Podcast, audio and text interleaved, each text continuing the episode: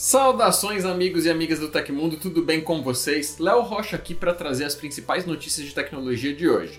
Então deixa já uma curtida fortalecedora porque hoje nós vamos falar sobre o WhatsApp permitindo usar várias contas no mesmo app. O beta do Android 14 recebendo uma última atualização antes da versão estável, Samsung liberando oficialmente o beta da One UI 6 e o momento em a série dessa semana com dicas para os animeiros de plantão, hein? E tem muito mais, todos os detalhes logo após a vinheta. Não sai daí!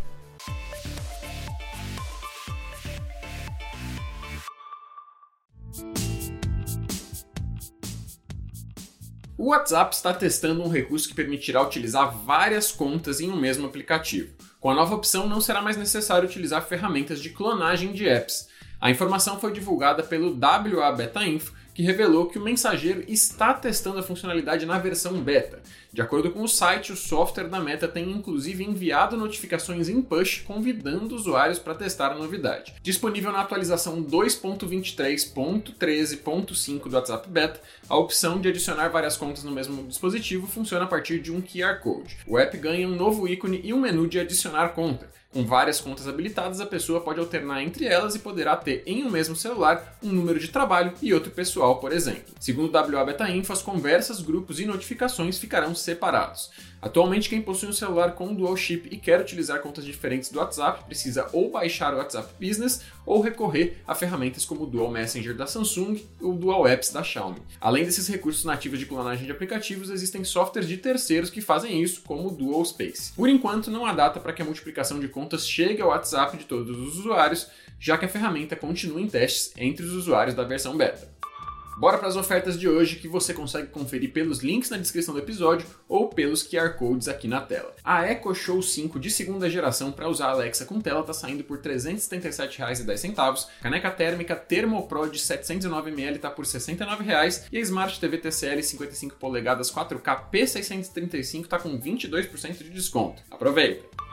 A Apple deve anunciar os novos celulares da linha iPhone 15 no dia 13 de setembro. De acordo com recentes vazamentos de fotos de componentes e esquemas internos dos aparelhos, eles terão um novo botão, a entrada USB-C e mudanças na moldura da tela. Do iPhone 15 padrão ao Pro Max, a linha deve continuar com a entrada USB-C, substituindo a Lightning. A troca faz parte do novo regulamento da União Europeia que tornará os cabos norma a partir de dezembro de 2024. Nos modelos Pro, a porta deve suportar transferência de dados em alta velocidade. Os aparelhos mais básicos seguem com a velocidade do USB 2.0, a mesma do cabo Lightning. Os celulares da Apple também devem aceitar apenas acessórios com certificação MFI, sigla para Made for iPhone ou feito para iPhone. Esquemas vazados mostram ainda um novo botão do lado esquerdo do celular que deve substituir a chave de silenciar o iPhone. A novidade vai ainda substituir a função do botão volume na hora de tirar fotos ou iniciar vídeos com a câmera aberta. As imagens exibem um iPhone 15 Pro mais espesso do que o irmão mais velho, iPhone 14 Pro, com 8,2 mm, o que dá 0,3 a mais do que no ano passado. O conjunto de câmeras também pode ser mais largo e menos alto, mas com as mesmas lentes. O smartphone também deve ter moldura mais fina ao redor da tela. Lembrando que, por mais recorrentes que sejam, esses ainda são apenas rumores, então fiquem ligados aqui no canal e lá no tecmundo.com.br para novidades oficiais no dia do evento de lançamento. A Google lançou o Android 14 Beta 5, última atualização da versão de teste da próxima geração do sistema operacional móvel. A compilação prepara o terreno para a chegada da versão estável, que será disponibilizada para o público em geral nas próximas semanas. Com esse update, os desenvolvedores poderão fazer os últimos ajustes em seus aplicativos e jogos antes da estreia do novo sistema operacional, recebendo feedback dos participantes do programa beta. Essa versão traz as otimizações e correções mais recentes feitas pela equipe da gigante da tecnologia e que não tinham sido incluídas na versão beta 4.1 lançada em julho. Há correções para problemas como a exibição incorreta do relógio na tela de bloqueio, a não expansão das notificações de grupo, travamentos de câmeras e consumo de energia exagerado ao reproduzir vídeos, entre outros. Disponível para todos os celulares Pixel, desde as versões Pixel 4a 5G e Pixel 5 até os Pixel 7 Fold tablet, o Android 14 Beta 5 também adiciona o patch de segurança de agosto de 2023. Usuários inscritos no programa já estão começando a receber a compilação. Com os testes da versão beta do Android 14 se aproximando do fim, não deve demorar para que a edição estável seja lançada. Não se descarta o lançamento ainda em agosto, porém é mais provável que a estreia aconteça em setembro ou até mesmo em outubro. Vale lembrar que, mesmo com o lançamento da versão estável do Android 14, a disponibilidade não será imediata para todos. Como a oferta depende dos fabricantes, algumas pessoas ainda poderão esperar semanas ou até meses após o anúncio oficial para receber a atualização e as suas novidades em celulares compatíveis. Os primeiros smartphones a receberem o Android 14 devem ser o Pixel 8 e o Pixel 8 Pro, fabricados pela própria Google. A nova geração da série Pixel tem previsão de lançamento para o início de outubro. Depois de anunciar o lançamento do beta da One UI 6 nessa quinta-feira, dia 10, mas em seguida adiar por tempo indeterminado, a Samsung mudou de ideia novamente e fez o lançamento de vez nessa sexta, dia 11. A versão de teste do sistema operacional está disponível para os celulares da linha Galaxy S23 nos Estados Unidos, Alemanha e Coreia do Sul. Baseada no Android 14, o One UI 6 promete uma experiência mais amigável, um pacote de melhorias para apps e vários novos recursos de design. Nossa missão com a One UI é refletir as preferências exclusivas dos nossos usuários em todos os aspectos da sua experiência móvel, disse Jang Yoon Yoon, vice-presidente executivo da Samsung Electronics. A nova versão do software para celulares da coreana inclui mudanças de fonte, visual, widgets remodelados, elementos elementos que mudam de posição, novas opções de compartilhamento de conteúdo e mais opções de botões no painel rápido. Essa área, aliás, também permitirá acesso fácil ao controle de brilho da tela, além de trazer mudanças no layout dos álbuns tocados nos streamings de áudio ou vídeo e fazer notificações aparecerem como cartões separados e classificados por hora. O beta inclui ainda opções de telas de bloqueio específicas para momentos do dia, como quando você estiver dirigindo, no trabalho, na academia, em casa e mais, além de cartões de recomendação para ajudar a liberar espaço de memória, sugerindo a exclusão de arquivos e apps desnecessários, entre outras coisas. A lista completa de recursos e mudanças presentes no beta da One UI 6 você encontra na nossa matéria pelo link na descrição do episódio. A promessa da Samsung é que alguns donos do Galaxy S23, S23 Plus e Ultra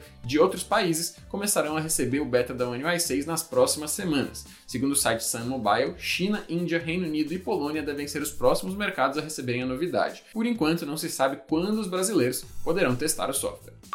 No momento Minha Série dessa semana, trazemos direto do nosso site uma lista de recomendações de 5 animes shonen mais uma indicação bônus que podem ser assistidos por quem for assinante do Prime Video da Amazon. A primeira indicação é Vinland Saga, uma animação premiada e bastante adulta que acompanha a história de Thorfinn, um jovem que é filho de um dos principais guerreiros vikings da Islândia. Após ver o pai ser morto por um grupo rival, o protagonista começa a treinar e trabalhar como um mercenário com o objetivo de se vingar. Em seguida, temos um sucesso atemporal. Pokémon está disponível dublado e traz na plataforma as sagas completas Rubi e Safira e Sol e Lua.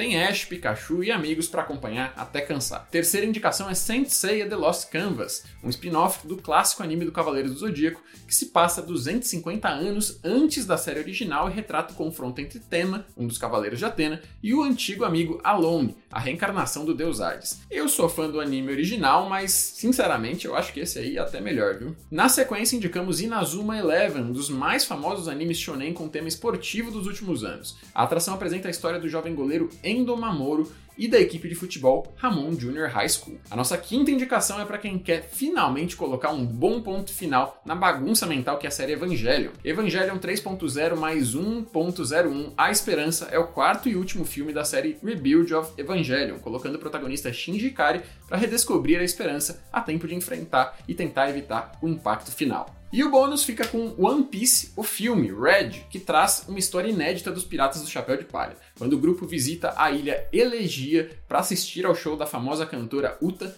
Luffy descobre que a artista é filha adotiva do lendário pirata Shanks. O longa é elogiado pelas sequências de luta, os números musicais e o diferente estilo de animação. Lembrando que quem nunca assinou o Prime Video pode testar de graça por 30 dias e que o serviço Amazon Prime inclui muitos outros benefícios, como jogos, música, e-books, descontos e frete grátis no site da Amazon. Para conferir isso e mais detalhes sobre as nossas indicações, é só clicar no link da matéria do Minha Série na descrição do episódio.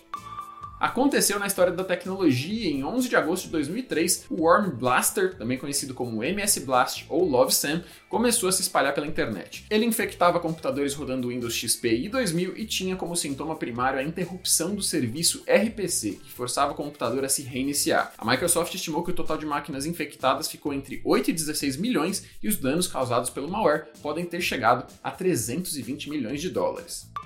Se você gostou do nosso programa, pode ajudar muito a gente mandando um valeu demais aí embaixo no coraçãozinho e conferindo os nossos links no comentário fixado na descrição, além de deixar aquela curtida. Tudo isso ajuda muito e eu agradeço, tá? E essas foram as notícias do Hoje no Tecmundo dessa sexta-feira. O programa vai ao ar de segunda a sexta, sempre no fim do dia. Aqui quem fala é o Léo Rocha, arroba LeoBRJ no Instagram e no Threads. E semana que vem a gente volta com mais. Bom final de semana, juízo, um abraço e até a próxima!